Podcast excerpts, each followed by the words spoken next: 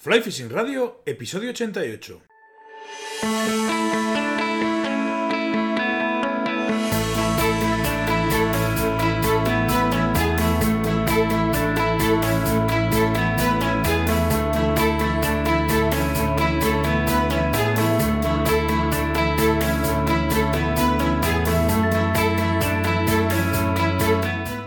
Bienvenidos a un nuevo episodio de Fly Fishing Radio, el primer podcast de pesca con mosca en español. Soy Miquel Coronado y durante la próxima media hora vamos a hablar de pesca con mosca. Esta semana mm, es un poco rara, es un poco diferente porque, bueno, el, entrevistado o el invitado del programa voy a ser yo. Y antes de nada quiero dar las gracias a Carlos Azpilicueta por acceder a hacer un día de conductor, de entrevistador, de preguntador, o como lo queráis ver, del, del podcast este programa responde un poco a, la demanda que había en cuanto a, la parte de propuesta de ideas, que hubo un oyente que solicitó o quiso que, que el entrevistado fuera yo y bueno, pues de esta manera eh, cumplimos eh, la petición, además estaba bastante votada, era una de la tercera o la cuarta más votada, así que bueno, eh, este, esta semana seré yo quien, quien conteste las preguntas y quien cuente mis historias. Repito, muchas gracias a Carlos y espero que os guste el, programa, eh, que lo disfrutéis.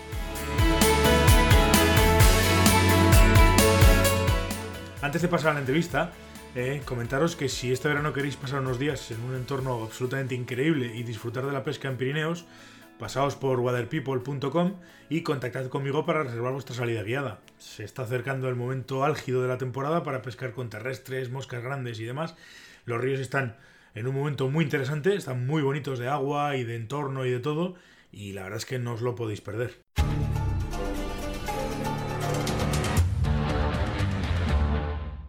Hola amigos, bienvenidos a un programa más de Fly Fishing Radio. Hoy le damos la vuelta a la tortilla. Hoy me ha dicho Miquel, por favor, Carlos, ¿podrías coger tú el micrófono? Y, y, le he dicho que sí, o sea, porque, porque en realidad el entrevistado va a ser él. Y además estoy encantado de que me haya dado esta oportunidad, porque sinceramente creo que si la gente conoce algo más de la personalidad y vida del que, del que está detrás de Fly Fishing Radio, y ahora, mm, como os habréis dado cuenta ya de esa nueva iniciativa que se llama Water People, Water People, pues creo que pues, pues, pues lo va a ver de otra manera, lo va a valorar más y lo va a sentir de otra manera, un producto tan fantástico como este, ¿no? Así que a mí que me parece que estás ahí, ¿no? Sí, aquí estoy, buenos días. Qué raro, se te hace raro. Bueno, un poquito, es un poco diferente, pero no, no está mal. Además, como era algo que eh, la gente lo había de alguna manera pedido y estaba en las, en las, eh, las ideas de, de, episodios y demás, y incluso además lo decían de manera explícita, ¿no? Que, el, que, me, que el programa fuera con, conmigo y que si podía ser lo, lo, presentases o me hicieses la entrevista tú. Yo estoy encantado porque además. Bueno, es... bueno, pues vosotros lo habéis querido. Te voy a preguntar todo lo que se me ocurra. Humano, bueno. divino y, y, prohibido. Perfecto, no hay ningún me problema. Gustaría, me gustaría diseccionar la persona y al personaje. lo único que te voy a pedir, Miquel, es que respondas a lo corto más bien, que te vale. conozco. Y así abarcamos más temas y cuestiones que creo, la verdad, que pueden entretener a, a, tus, a tus fieles oyentes. Vale, vale, perfecto. Eh, ¿Tienes algún tema, algún campo que te gustaría no tocar? ¿Te vas no, a guardar? No, en absoluto, ya sabes que no, no es, no es, no suele ser mi, mi forma de hacer las cosas, desde luego. ¿Te vas a guardar algo si te pido nombres, tramos de río? ¿Eres, eres de, lo, de los que piensa, de los muchos que piensan actualmente que es mejor discreción y silencio a la hora de hablar de determinados ríos y tramos? Hombre, eh, de, eso depende del tramo y del río. Eh, si es un tramo que es eh, potencialmente o un poco más sensible que lo demás, porque es un río pequeño, un río de alta montaña, que no tiene tampoco mucho caudal y tal, pues hombre, conviene que, que las cosas se hagan con mesura, pero vamos, no, no tengo problema de, de, hablar, ya sabes además que no tengo problema de hablar de tramos y demás, siempre y cuando no me hayan dicho, oye, te voy a llevar aquí, pero no digas nada por lo que sea, ¿no? Ante todo, siempre respetando a, los, a la gente, sobre todo. De todas maneras, Miquel, hablando de silencios, llevas unas semanas callado, ¿no? ¿Qué ha pasado? Pues eh, bueno, eh, la verdad es que al final sí que he estado, ya llevo ya, este va a ser, eh, bueno, ya he hecho varios programas después de estar un tiempo eh, parado. Básicamente he estado parado porque estaba de alguna manera reestructurando todos los, toda la web y todas las historias. Tenía, como bien sabes, el tema de, la web, digamos, de alguna manera dividida en dos o en tres webs distintas. Y lo que he hecho ha sido unir todo bajo el mismo paraguas, más que nada por ofrecer todo lo que son servicios de todo tipo relacionados con la pesca con mosca bajo, bajo una misma marca, por decirlo. Entraremos, entraremos, entraremos en ese campo. Eh, de todas maneras, igual debiera empezar describiendo un poco a, a Miquel, a este creador del único podcast en español de pesca con mosca. Eh, ¿Tú sabes, Miquel, si existe alguna iniciativa similar en, España? Desde luego no, pero en Sudamérica, en Argentina probablemente, ¿sabes si existe algo parecido a esto? Yo creo que no, he estado mirando. En, en, castellano, desde luego, no.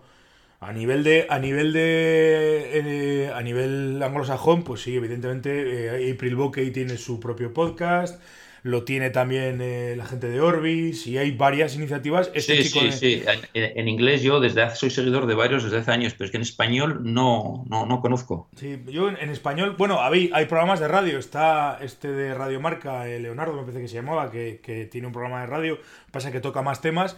Y luego también hay unos chicos en Valladolid que tienen una pero son programas de radio, no es el, el, concepto no es el mismo, no, no es lo mismo un programa de radio que un podcast. Yo creo que el, lo que es el, concepto de la aplicación o del programa, por decirlo de alguna manera, es completamente distinto. Yo no tengo un horario fijo, yo no tengo eh, una estructura radiofónica, por decirlo de alguna manera, entonces algunos programas salen mejor y otros salen peor, pero bueno, al final, pues lo que sale es lo que, lo que, lo que se habla con la gente, ¿no? Bueno, pues la verdad que cuesta describir una persona con la cual has tenido mucho contacto y eres un gran amigo desde hace muchos años, cuesta describirla de una manera objetiva, ¿no? Yo diría que Miquel es un gran tío, un gran tío en tamaño y en persona. Yo diría que Miquel es, una, un optimista en esencia, siempre pensando en el futuro en positivo, constantemente lleno de ideas, proyectos e iniciativas, que aunque luego no salgan, no merma un ápice su empeño y las ganas de, seguir creando y, iniciando cosas. Miquel, algunos lo sabéis ya, pero creo que es importante recordar que es un experto en el manejo de redes, en creación de servicios web, en marketing online. Quizás, desde mi punto de vista, una de las claves del éxito de su programa es mm, esa practicidad, esa elegancia que tiene su, portal. En Miguel destacan, para mí, destacan cosas como su obsesión por el orden, al menos en lo que respecta a sus cosas y materiales de pesca. De hecho, muchísimo más que yo. Le suele costar un buen rato pertrecharse antes de una jornada de pesca y no os cuento nada lo que le cuesta recoger el equipo.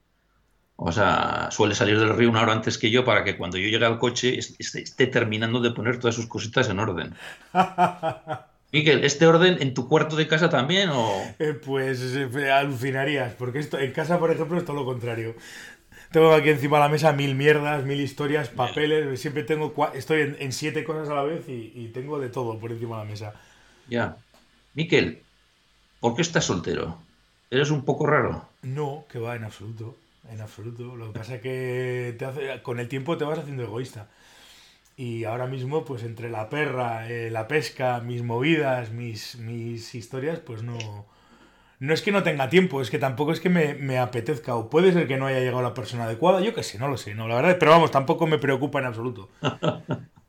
bueno, tenía que preguntarte. Sí, sí, no, pero me parece muy bien, ¿no? Pero es una cosa que no me, no me preocupa, no, no. Me consta, en esta cuestión del orden, me, consta que a nivel de negocio, Miquel tiene que estar, tiene que tener hasta el último papel, licencias, seguros, permisos, ya las llaves de acceso a sitios especiales y demás. Es obsesivo con esto. Estoy no cierto, ¿verdad, Miquel? Sí, bueno, al final si vas a hacer algo, pues lo lógico es hacerlo bien. No vaya a ser que. No, por nada, sino porque al final pues estás mucho más tranquilo cuando estás haciendo las cosas. Eso eso es inevitable. Uno de los aspectos que, estoy seguro que todos desconocéis de este hombre, de Miquel Coronado, apellido de estrella, de celebridad, eh, José Coronado se llama el actor, ¿no? Miquel José, sí, sí, gran actor, por cierto. Uno de los, de, los aspectos desconocidos, como decía, es que Miquel es un absoluto maestro en tauromaquia. Bueno, bueno, tampoco te O sea, o sea, no, déjame que lo describa un poco porque esto es, es conocimiento de primera mano, ¿no? El conocimiento de Miquel en ganaderías, crías de toros, en toda la complejidad comercial y artística de los toros es sencillamente de absoluto experto. Me consta porque pues, pues, suelo hablar con él, me gusta hablar con temas de tauromaquia con él y le suelo poner a prueba y hacerle preguntas tales como ¿qué ganaderías vienen a San Fermín este año, Miquel?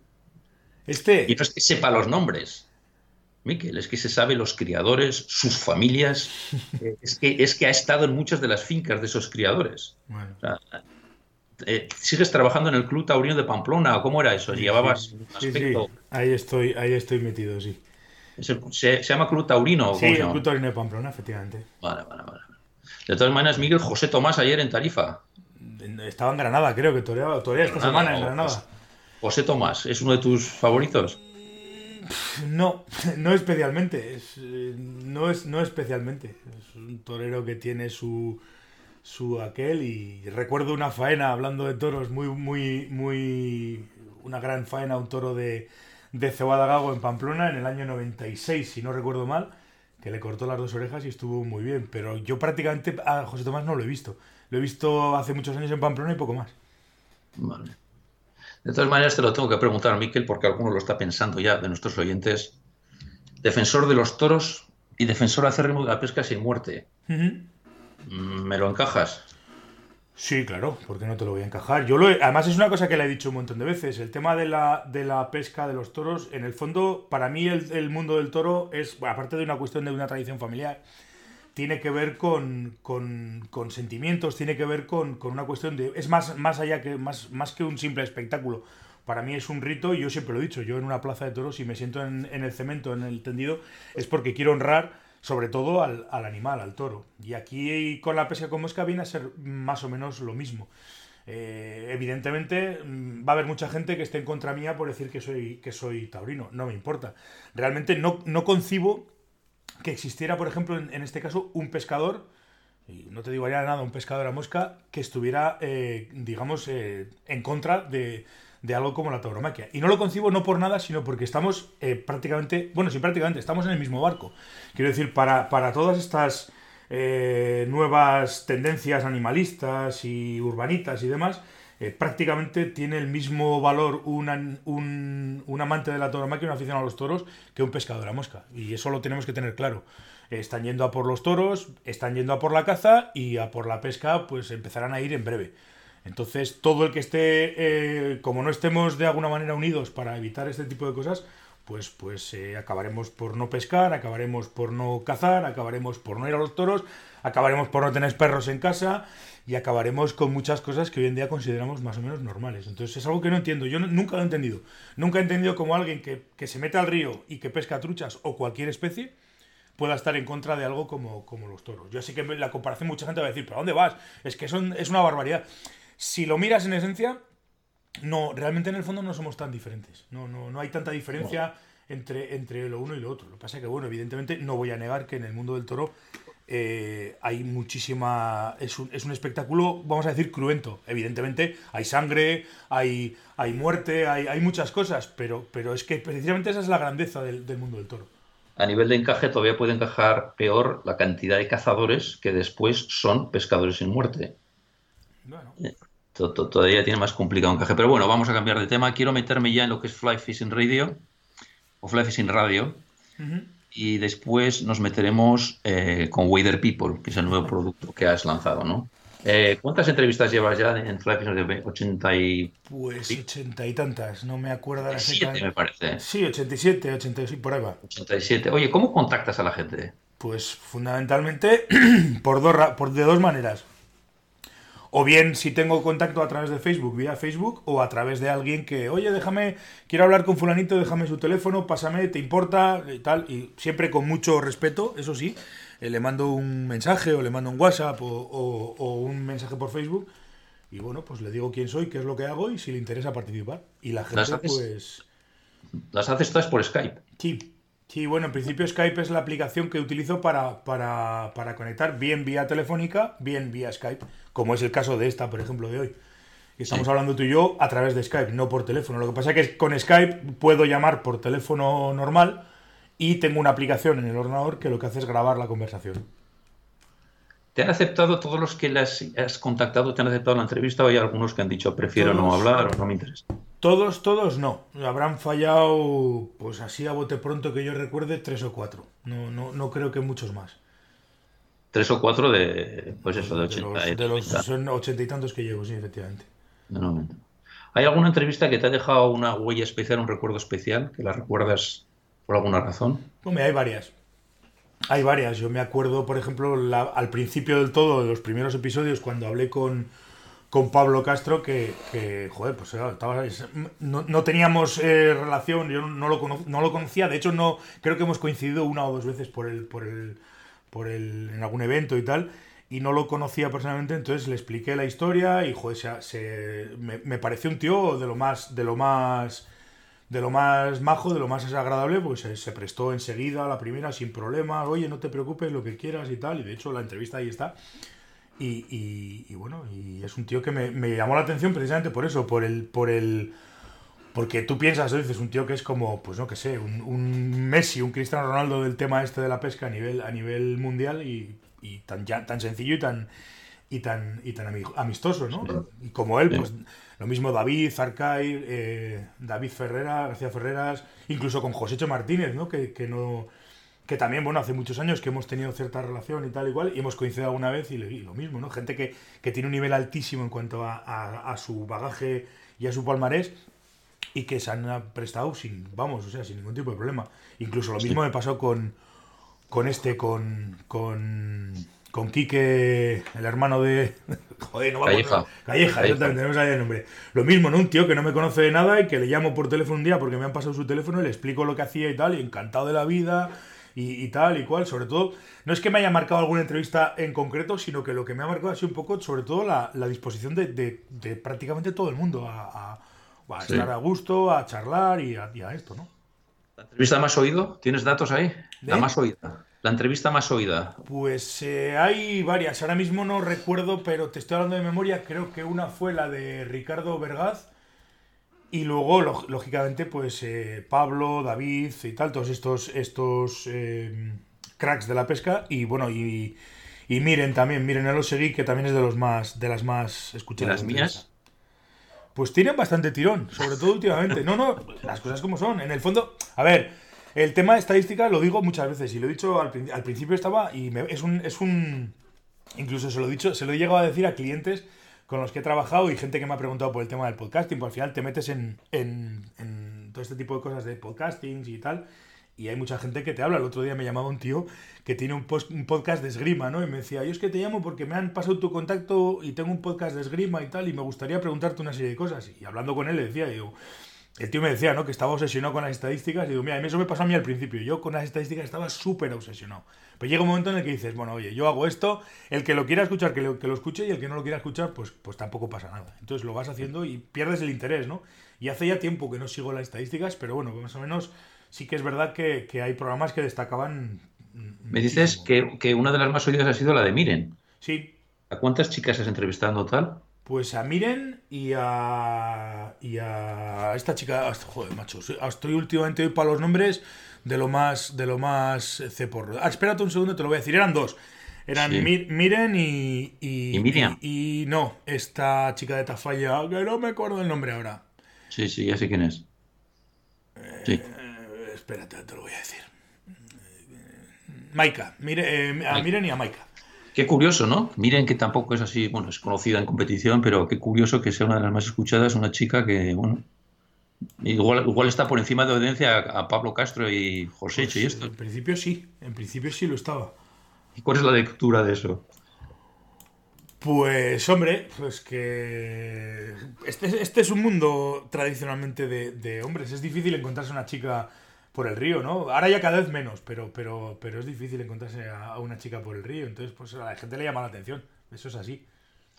La audiencia sigue un aumento, vas aumentando las... Bien, ahí, vamos. Sí, no, se mantiene. van, van viniendo gente nueva, va- van escuchando esos programas. No, yo en ese aspecto estoy contento. Hombre, a ver, eso de que no sigo las estadísticas que te he dicho hace un momento es relativo, porque sí que por lo menos un vistazo rápido para ver más o menos cómo, cómo se mueven los episodios y qué es lo que tiene más éxito, qué es lo que tiene menos, pues eso sí que lo, eso sí que lo estoy mirando, lo suelo mirar, ¿no? Sí. Pero bueno, Oye, reconocimientos a través de podcast has tenido que me consta a mí, saliste en el país Sí, digital con un reconocimiento a mm, podcast de micro... de micronicho, ¿verdad? sí. Micronichos, vale. También me consta que eres guía de la Association de International de Fly Fishers Federation de Estados Unidos. Eh, bueno, está mal, ¿no, Miquel? Bueno, oye, al final, pues ya te digo que eso viene, viene a colación de cuando en principio te metes a hacer las cosas, pues procuras hacerlas cuanto mejor, pues, pues siempre, siempre es importante, ¿no? Regalos, invitaciones que te han venido a través de los entrevistados y demás. Pues de eso, la verdad es que no es algo que me, que me obsesione ni que me preocupe. No, no han venido. Sí que alguna, alguna salida de pesca, hemos ido a pescar o han venido a pescar conmigo y tal, pero no, no. Regalos. ¿Te lo, sigues, ¿te lo sigues pasando después de 87, me parece que he visto ahora entrevistas? ¿Te lo sigues pasando bien? ¿O al final esto es una responsabilidad de saber que semanalmente tienes que contactar, tienes que quedar, tienes que hacer la entrevista, tienes que editarla, tienes que ponerla, tienes que seguirla? Si no me lo pasas. Eh, ¿Hasta qué punto equilibras el, hobby con la responsabilidad? Yo te digo la verdad, si no me lo pasase bien no lo haría. O sea, eso es así de claro. Es decir, puedes empezar un tema de, de una entrevista y hacer dos o tres que, que dices, jo, como mola y tal, pero al cuarto digo, vaya, esto es un lío de mucho cuidado. Si no me lo pasase bien no llevaría, pues eso, casi 90 programas. Y, sigue siendo igual de divertido, ¿eh? Y sigo descubriendo gente todas las, todos los días y, sigues contando con gente cada vez más, más, más interesante, gente que está muy por la labor y al final incluso llegas a hacer amigos. Bueno, llegas, evidentemente llegas a hacer amigos y haces amigos a través de esto. ¿Cuál es tu opinión de la trayectoria un poco del tratamiento de la pesca con mosca en los medios de información? Ha habido una transformación, un cambio de medios. No existen revistas en papel actualmente, no existen vídeos, pues, CDs al final la transformación, el, tratamiento desde luego, salvo, salvo cosas muy concretas que cada vez quedan menos, y esa es la pena, es bastante de medio lado. O sea, no, no hay tampoco mucho tratamiento, salvo que sean cosas muy concretas. Y el tema de las revistas especializadas, pues ahí se podría hacer un debate interesantísimo, porque lo mismo, lo mismo Danica que todas estas revistas, eh, al final mi opinión personal es que no han sabido adaptarse al, a los tiempos a los que, en los que nos estamos moviendo. Le pasa a Danica, le pasó también a la revista Con Mosca, con la que tuvimos, yo tengo una relación muy especial, ¿no? Porque al final estábamos ahí casi desde el principio, conocemos, nos conocemos personalmente mucha gente y tal, pero creo que es un poco eh, echar balones fuera el echarle la culpa a Facebook y a las redes sociales de que algo no funcione si no funciona es porque alguna cosa de estas se ha perdido un poco de interés o la gente demanda el contenido de otra manera. De hecho, mm, yo hago algo parecido, si se, si se vale. Sé que no soy ejemplo, pero bueno, hago algo parecido y la gente está respondiendo está respondiendo muy bien, ¿no? Los, los episodios los escuchan, el contenido les interesa, bueno, y, procuras hacer cosas de esas. Por eso digo que al final el problema no es, no es el fondo, sino es la forma, y esa es mi opinión, vamos, con el tema de los medios de comunicación. Bueno, y de repente decidiste integrar este producto de radio, estos podcasts, los, decides integrar y fusionar con un proyecto mucho mayor que se llama Weather People. Eh, ¿Qué es exactamente Weather People? ¿Por qué le llamas Weather? ¿Por el hecho de que gastas dos pares de, toda la temporada, tras destrozarlos misericordiamente. No, no. Básicamente era, es que va todo, va todo, son cosas que pasan en la, en la vida. Tengo un, un, compañero, amigo, medio socio, medio tal, que tiene una web que él se dedica fundamentalmente a cosas del Camino de Santiago. Se llama El Camino People. Y entonces, pues hablando con él un poco y tal, y viendo que efectivamente al final eh, es un poco... Eh, extraño ofrecer unos servicios por un lado, tener el podcast por otro lado completamente distinto, montar un blog que lleve otro tema, si quieres montar, yo que sé, una pequeña tienda o cualquier cosa, y estaba todo como muy desperdigado. Y, al final lo, decide, lo he decidido juntar más que nada para, para pues eso, por, por, por centrar el tiro, por decirlo de alguna manera, y, que el esfuerzo vaya todo en la misma, en la misma dirección. Al final, en el fondo me he empeñado desde hace muchos años en ganarme la vida con esto y, bueno, pues en, el camino estamos, ¿no? Muy bien. Bueno, ahora me gustaría hacerte unas preguntas sobre Miquel, el guía de pesca. Eh, como os decía antes, pues bueno, Miquel prepara sus viajes con meticulosidad, analizando opciones, condiciones. ¿Cómo te informas exactamente de a dónde llevar a tus próximos clientes? Bueno, al principio hablas con la gente, ¿no? Cuando alguien te, contacta y te dice que va a pasar, quiere pasar unos días pescando, o uno, o tres, o cinco, los que sean, pues al final a mí me gusta preguntarles y saber, conocer un poco cuál es su, su pues su, nivel, sus gustos, su, su tal, un poco lo que quieren hacer y dependiendo un poco lo que quieran hacer y sobre todo las fechas que sean, si ha llovido, si no ha llovido, si hay más agua, si hay menos agua y demás, pues llevarlos a, que disfruten buscando siempre el, disfrute del, cliente. Me pasó el otro día, eh, precisamente eh, empezó ya la temporada y estaba con unos clientes y yo tenía un plan había, había previsto un plan, pero sin embargo el segundo día me dijeron, oye Miquel, queremos un poco de montaña porque ya no, joder, pues ayer estuvimos a gusto y tal, pero queremos algo un poco más, un poco más de montaña para paisajes, para ver un poco una cosa diferente. Pues sobre la marcha cambias de dirección y la verdad es que acertamos de pleno. y disfrutamos un montón en, en, en un tramo de alta montaña, un tramo que hacía además eh, eh, yo lo había visitado y tenía referencias y había visto varias veces. Hacía mucho tiempo que no había dejado de, pescar, pero volvimos y, joder, macho, nos disfrutamos eh, como enanos. Tomando esta última experiencia que me hice la semana pasada, así como unos clientes tipo. estos clientes, por ejemplo, ¿cuántos eran? Eran tres. ¿Tres? ¿De dónde eran? Estadounidenses, dos chicos y o sea, dos chicas y un chico además. ¿Cómo te localizaron? ¿Por través de la web? No, estos me, esto, este cliente, estos clientes vinieron a través de, de Pescatravel. Trabajo yo con, con, George, me llama de vez en cuando y me dice, oye, tengo una gente que quiere pescar en el Pirineo. Bueno, mándamelos y les organizamos la, la semana, los dos días, el día o lo que sea. Suelen caer, aparte de los que vienen directamente a, a contactar conmigo, sí que tengo relación con determinadas, en este caso con Pescatravel, de, con George eh, Chang en Madrid y con algún que otro hotel que también preguntan y demás. Muy bien. Eh, ¿Traían equipo, traían sus moscas, sus cañas, todo? No traían absolutamente nada. De hecho, les tuvimos que, poner equipos, les tuvimos que poner cañas, les tuvimos que poner vadeadores y de todo. ¿Eran pescadores? Sí, sí, habían pescado. No, había, no tenían mucha experiencia, pero habían pescado. Vale. Eh, ¿Notas que cliente nacional, qué, qué proporción andas de nacional extranjero? Pues hombre, eh, se nota más que viene cliente más extranjero. Cliente nacional todos sabemos que es más de, como lo tiene más cerca y, tiene más, más posibilidades, pues, pues sí que te puede contratar una o dos veces, pero luego ya generalmente se buscan las habichuelas por su, por su lado. Bueno, que, no está mal, o sea, que decir que ahí cada uno tiene su, su forma de hacer las cosas, pero, pero generalmente es, más cliente extranjero que, que nacional. A nivel de guía, ¿cómo te describirías, Miquel? ¿Un, mero indicador de las zonas? ¿Vas más allá dando instrucción? ¿Me enseñas? Eh, ¿hasta, ¿Hasta dónde llegas? En, pues todo, depende, todo depende de la circunstancia. Yo me he encontrado de todo tipo de, clientes, desde el que no, no, tiene ni idea y no ha cogido una caña en su vida y le vas metiendo, pues, pues que estás encima de él todo el rato, haciéndole los nudos, todo, todo, todo, todo. Hasta el cliente que, sabe de lo que está haciendo, que sabe que sabe lanzar, sabe pescar, eh, entiende el río y tal, y muchas veces incluso simplemente le haces de acompañamiento o a veces incluso ni siquiera vas vas por detrás de él porque ya, ya ve, él sabe y ya ves que, sabe de lo que está haciendo y de vez en cuando le das, te, te pregunta alguna cosa concreta, le das alguna, alguna, alguna, le dices alguna cosa o lo que sea, pero, pero gente que es súper autónoma. Entonces me he encontrado un poco de todo. Entonces, al final, el guía yo creo que lo que tiene que ser es un poco psicólogo y adaptarse a las circunstancias de cada cliente, ¿no? Entonces, como hay clientes que te piden una cosa y hay clientes que te piden otra. Una pregunta, Miquel. ¿Tú eres eh, de los instructores que pescan a la vez que el cliente? No, jamás. Jamás. O sea, no, coges ni la caña. No, no, no, yo no llevo caña nunca. Es que nunca he entendido por qué hay muchos guías que mm, pasan el tiempo a la vez que pesca el cliente, pues pescan ellos también. No, pero eso... Hay a cada cual, ¿eh? pero vamos, yo eso no lo hago nunca. Salvo que eh, te diga al cliente que cojas la caña o salvo que te deje la suya y puedas, y puedas eh, lanzar y en un momento determinado por hacer... Pero vamos, yo no, no absolutamente nunca, jamás.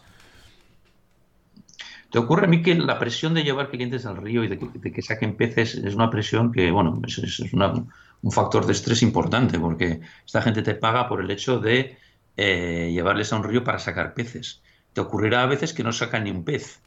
Eh, eh, notas ahí, no sé, cierto nivel de satisfacción, pues no sé, se quedan defraudados, se quedan insatisfechos. ¿Procuras?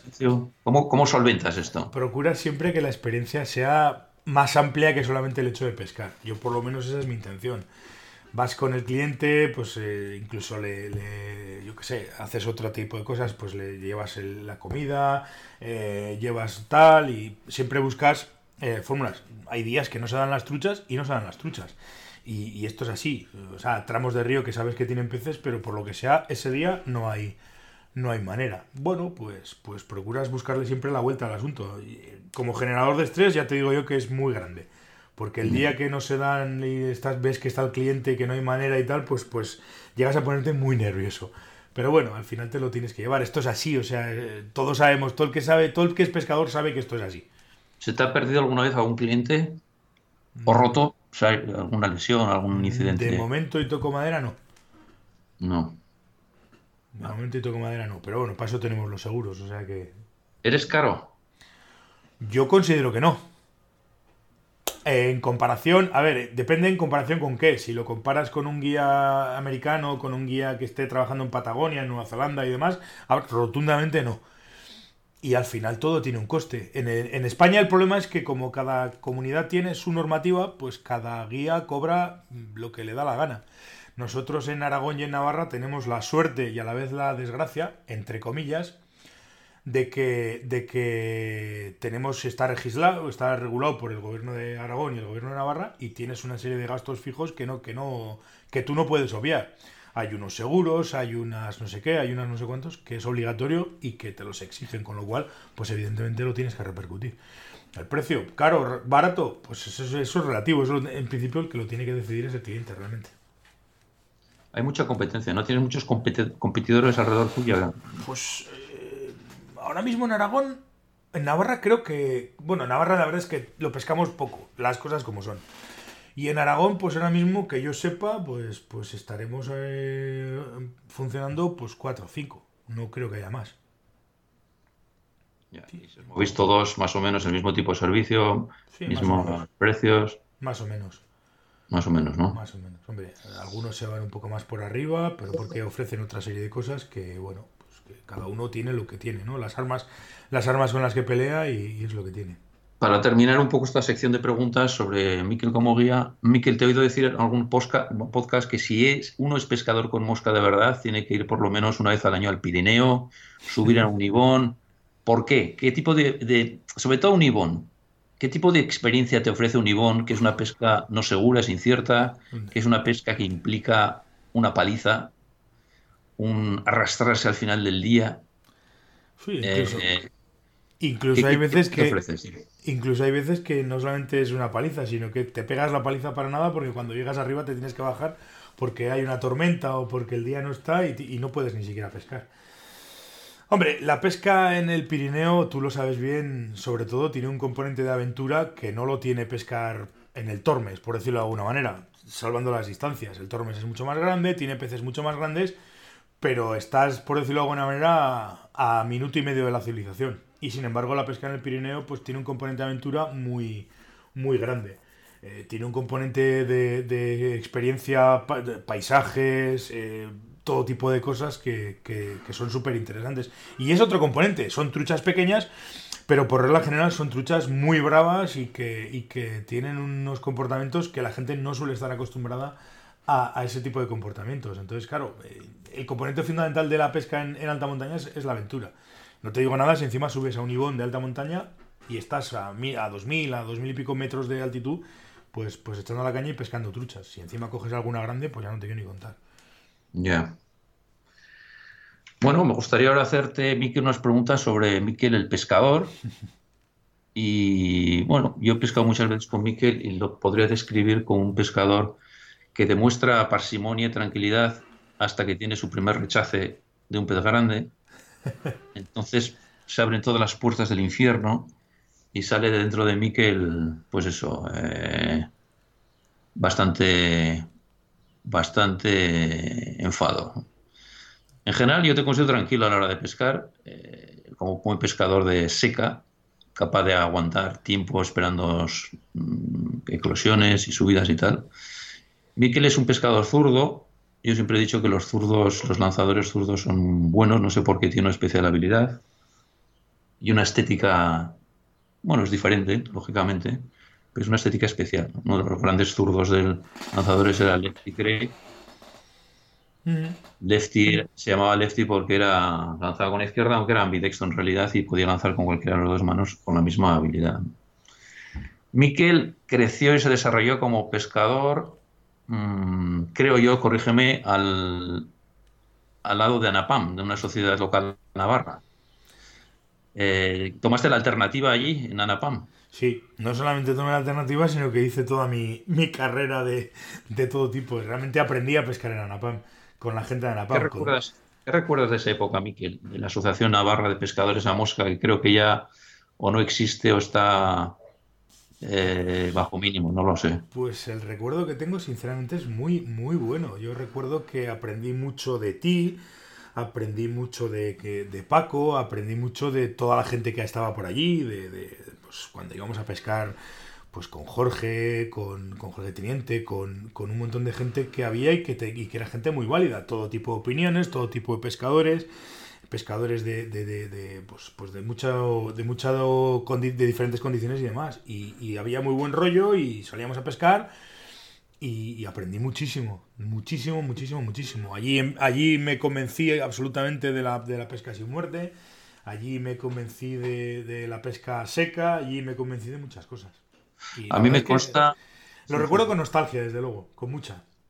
Yo recuerdo en aquella época también que estábamos todos inmersos en esta batalla de la defensa de la pesca sin muerte, cuando eran palabras mayores y, proscritas en muchos ambientes. Yo recuerdo, te recuerdo como alguien que no le gustaba mirar a los toros desde la barrera, que te remangabas y te implicabas y discutías y dabas tu opinión y no te callabas. siempre he sido así. Siempre es cierto, ¿no? Sí, sí, eso es verdad. Yo siempre he sido así. Si tengo que decir algo, lo digo. No soy una persona que me guste me gusta, sí, claro, si, si haces algo lo tienes que hacer de todas, todas, hasta el final. Miquel, como pescador, ¿presentación o imitación? Eh, eh, ya lo sabes. Evidentemente presentación. Evidentemente. La imitación es importante hasta cierto punto. Pero si tú, ¿cuántas veces lo hemos hablado? Si tú tienes la mejor mosca del mundo, si no eres capaz de ponerla en el sitio, es como si no, es como si no la tuvieras. Ya, pero moscas llevas un montón, llevas cajas de moscas. Cada vez menos, ¿eh? cada vez menos. Te haces con una serie de modelos y pescas habitualmente con eso toda la temporada.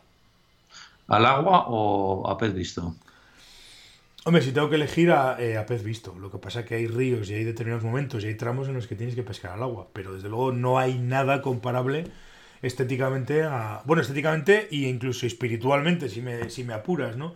a, pescar una trucha que se está cebando, que la estás viendo, que eres capaz de engañarla, etcétera, etcétera, etcétera. ¿Alguna captura que recuerdes de manera especial? Pues hombre, hay varias. Ya lo dije, creo que incluso una vez en el programa, ¿no? Que había una, una trucha en, en Roncal que me costó tres días cogerla y al final la, la acabé cogiendo. Y otra, me, me, acuerdo, por ejemplo, la última del año pasado, que estaba contigo pescando en el Irati. ¿Te acuerdas aquella allí donde el, donde el molino donde la estación de aforos del molino, aquella, aquel lance que había que hacer era que ese extendido y tal, y no era una trucha muy grande, pero sí que fue un lance bonito y una captura, era un lance largo y... Muy, muy, largo, muy largo, un poco corriente abajo, con un extendido hacia la derecha me parece que era, pero con tu mano izquierda parecía un extendido de revés. Efectivamente, pues, para un diestro era fácil extenderlo porque no tenía más cargar pero yo tenía que, que, que cruzar y hacerlo del revés, efectivamente. Sí. ¿Bajos, largos, cortos, trenzados, cónicos? Pues es otra cosa que también lo he dicho un montón de veces. Yo cada vez me complico la vida menos con los bajos. Cada vez menos. Entonces, ahora me la tengo que complicar un poco más porque no, no, hay, no puedo encontrar bajos trenzados de, de estos que utilizaba que tenía, que compraba en Bilbao, de 3 metros y medio. Entonces tengo que complicarme la vida un poco más, pero bueno, en principio hasta hace poco he utilizado bajos trenzados y ahora pues, pues algún cónico, pero de, ya te digo, sin complicarme mucho la vida. ¿Qué caña utilizas normalmente? Pues tengo una Scott S3, mm, que tiene más años que para qué, que es la caña con la que pesco desde hace, pues no sé, por lo menos 10 años. ¿Nueve pies? No, ocho pies y medio. Ocho y medio, ¿eh? Sí. ¿Tienes más a corto que a empezar a pasar de los nueve pies? No, ¿sabes qué pasa? Que es ocho pies y medio porque coincidió así. tuve una oportunidad de hacerme con, una caña como esta, con 8 pies y medio, y, la, y, la utilizo. Pues tengo que echar 9 pies, tampoco me preocupo. Pero vamos, ya te digo que es 8 pies y medio por, por circunstancias. ¿Línea? 4. Línea 4. ¿Qué, línea? Pues ahora mismo tengo montada una DT, una Corland, me parece que es una 333 DT. DT. Sí, sí, que no es nada del otro mundo. O sea, tienes equipos pues tradicionales de hace años, no son... Sí. sí, Es una... A ver, lo de la DT básicamente es porque, bueno, es la línea que tengo montada hace, hace ya varios años y no, no, he tenido necesidad de cambiarla. Me siento cómodo en ríos medianos y, no, y grandes y demás y, me siento cómodo y pesco. Ese es el, equipo habitual. A ver, si me dices de pescar en alta montaña, por ejemplo, el equipo cambia completamente. Ahí ya sí que pesco con cañas de 10 pies y, pesco con, con una línea. En, el caso de ahora, por ejemplo, que tengo, que tengo montada en el, en el carrete, es una barrio Small Stream, de estas que tiene una cabeza cortísima, de creo que son 7 metros y medio o algo así. Y ahí sí que, sí que pesco con otro equipo completamente diferente. Pues muy bien, ese es Miquel como pescador. Ya volviendo un poco a, lo que es Fly Fishing Radio, y, tus proyectos y demás, ya buscando un poco entrar en el último bloque de esta entrevista tan entretenida, creo que me lo estoy pasando muy bien, por cierto, Miquel. Yo también, yo también. tu relación con Fly Center, uno de los mm, más prestigiosos proveedores de material de pesca en este momento en España, eh, ¿Qué relación tienes? ¿Eres miembro de staff o eres eh, te sponsorizan o...? Sí, bueno, en principio sí estoy trabajando con ellos, por pura lógica. De hecho, todo lo que tiene que ver con, con, ellos lo estoy, lo estoy llevando. Sí, eh, estamos, tenemos una relación un poco abierta, pero bueno, pero nos, nos colaboramos y hacemos cosas, cosas eh, juntos. Sí que en principio, salvo en algunas cosas, estoy con, ellos y hacemos, pues eso, ya tengo colaboraciones fundamentalmente Ahora estamos intentando, por lo menos estoy intentando yo, preparar un tema para, empezar a organizar también viajes con ellos a, Aragón y bueno, ya veremos a ver cómo, acaba la cosa. O sea, dentro de proyectos futuros, que me imagino que tienen más de uno, uno es eso, ¿no? establecer cooperaciones con Fly Center para, para servicios de pesca, fundamentalmente. ¿Tienes más, más proyectos? ¿Tienes ahí en, en la recámara? ¿Ideas? Pues, hombre, hay cosas, hay cosas interesantes, no solamente ya incluso pensando en, en, en, saltar, o sea, en, saltar el charco y buscar otros tipos de destinos en otras épocas, pero bueno, eso ya con tiempo ya lo iré. Eso hay que pulirlo porque ahí hay mucho, mucho tomate ahí. ¿A quién vas a entrevistar la, próxima semana, Miquel? ¿Tienes pensado ya? Pues tengo varios, varias cosas encima de la mesa. La verdad es que tengo suerte en este aspecto porque cualquier, ya te digo que cualquier puerta que toco la gente me suele, me suele abrir sin ningún problema y tengo varias cosas ya en, la, en, preparación, sí. A mí me encanta, como he dicho alguna vez, algunos de los personajes con los que das, o sea, que yo no los habría conocido de ninguna otra manera, pero que son personajes que normalmente son crean sus propias herramientas, cañas o tornos o moscas y, me encanta estas entrevistas. Esta gente, no sé, se ve gente buena, se ve gente honesta, se ve gente trabajadora, se ve gente comprometida con lo que les gusta, con su pasión y sobre todo se ve gente con una pasión enorme. El último que entrevistaste este martes, Raúl Gutiérrez, este chaval que hace en cañas, ¿cómo se llama? Draga, la caña de Ávila, ¿no? Sí, del barco de Ávila, sí. Fíjate qué, qué, qué, qué, emprendedurismo que dice ahora, qué ganas de... y lo buena gente que son los dos hermanos, además. Y lo buena gente que son los dos hermanos. Sí, sí, sí, sí, sí. Y bueno, había un tal Jorge Oliveras con el de los tornos, eh, un montón de gente interesante, ¿verdad? Sí, verdad que sí.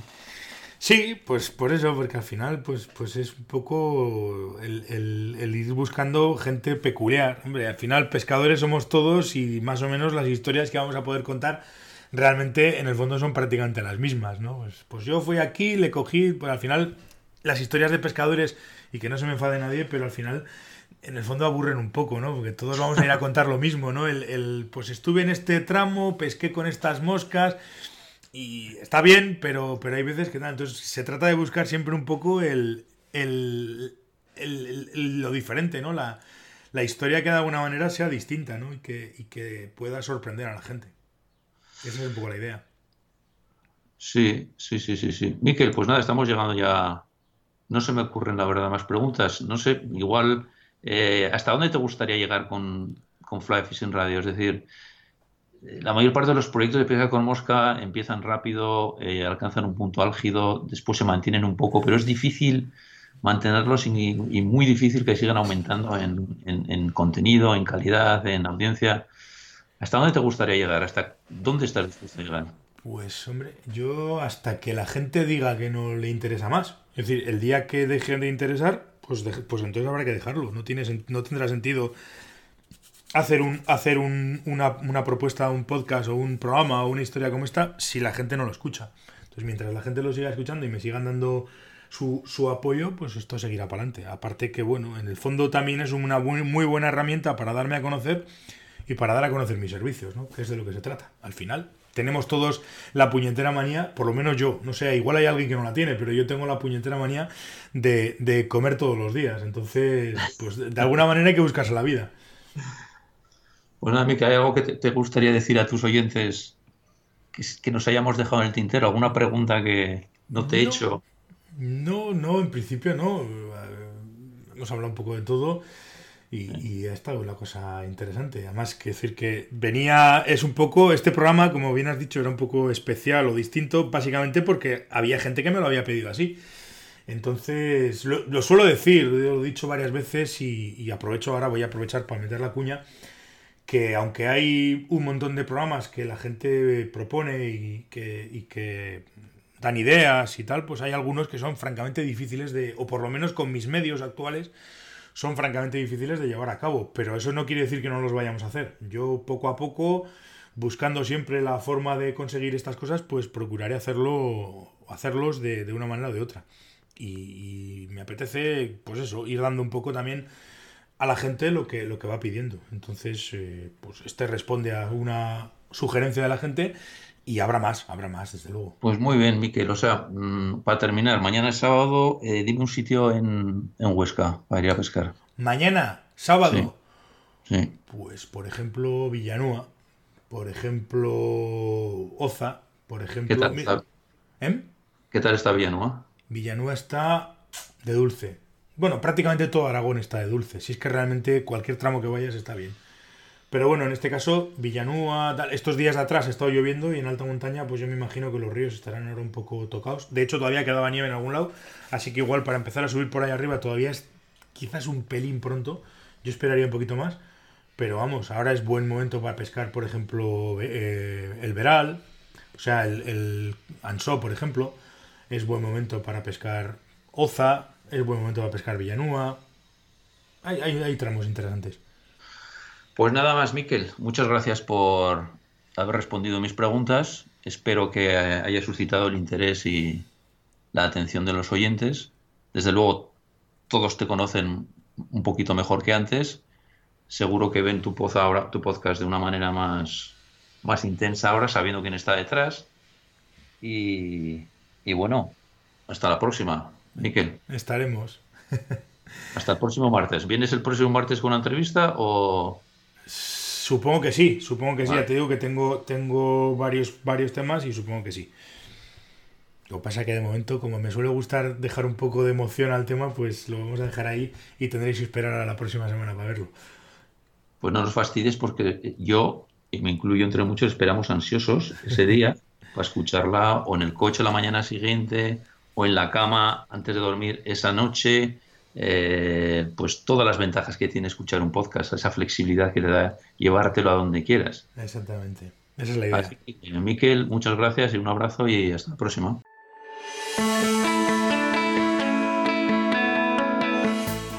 Y nada más, muchísimas gracias a todos por estar al otro lado, como os digo siempre.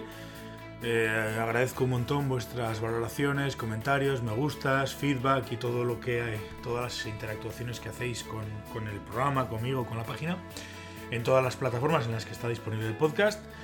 Eh, como sabéis, podéis dejar vuestros comentarios sobre el episodio en el apartado de comentarios eh, que está abajo del todo de la página de notas del programa. Si queréis poneros en contacto conmigo porque os apetece venir a pescar al Pirineo, porque necesitáis un curso de iniciación o perfeccionamiento, eh, lo mismo en lanzado que en, montaje, porque queréis simplemente comentar algo, porque tenéis alguna duda, por lo que sea, tenéis eh, el, formulario de contacto que está en la página de, contacto, lógicamente. Eh, comentaros también que en la parte de pesca, en el apartado pesca de la página de, Water People, he puesto también un pequeño formulario, un formulario eh, distinto para, para, si queréis información sobre salidas de pesca, en, las que, en la que os pido un poco más de información, número de personas, las fechas, si tenéis o no tenéis licencia además para pues tener un poquito más de información de cara luego ya a prepararos pues un poco precios y ese tipo de cosas. Espero que, os ayude a, funcionar. Eh, nada más, pues si os apetece que tratemos algún tema en concreto, como digo siempre, podéis hacerlo en el, apartado de proponer temas de, de Fly Fishing Radio, de Water People, vamos. Y nada más, nos volvemos a escuchar el próximo martes aquí. Eh, hasta entonces, portaos bien y sed buenos.